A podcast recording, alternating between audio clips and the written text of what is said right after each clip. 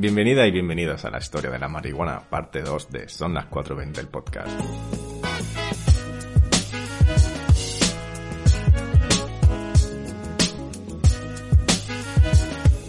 El cannabis llegó al continente americano gracias a los conquistadores españoles.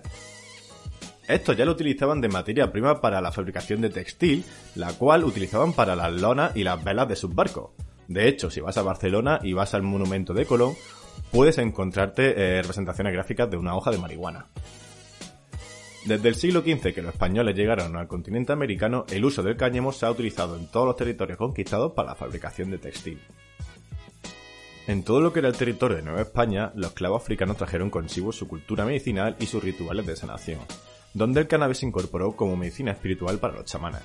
Estos chamanes pasaron a ser vistos como curanderas o curanderos, y lo gracioso de esto es que estos personajes se llamaban, o eran conocidos más bien como Marías o Juanas. Y de aquí se piensa que viene el origen de la palabra marihuana, ya que estos curanderos la utilizaban de una forma medicinal. Y en la zona norte de México los sacerdotes jesuitas usaban el cannabis ya como algo medicinal. Así destaca la figura de Juan Steineifer en el 1721, donde en su tratado Florilingio medicinal de todas las enfermedades, donde afirmaba que el uso de semillas de cáñamo era efectivo contra la gorronea.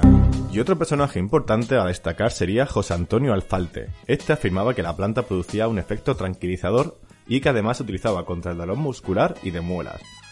Es gracioso porque de todo lo que yo he estado investigando o leyendo, eh, siempre hay una cosa que se utiliza el cannabis para ello, que es contra el dolor de muelas. Y me parece muy fascinante.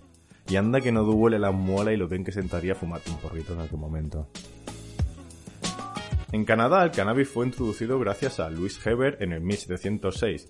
Este fue uno de los primeros exploradores del territorio y de los primeros botánicos de Nueva Escocia.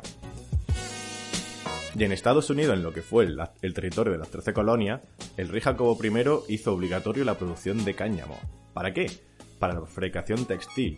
Y esto se debe a que era tan tan tan común y estaba tan cotizado que incluso llegó a utilizarse como moneda de cambio.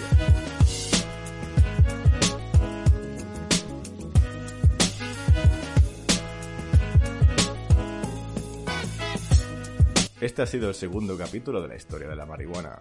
Si quieres saber más, no busques en Wikipedia, simplemente escúchanos.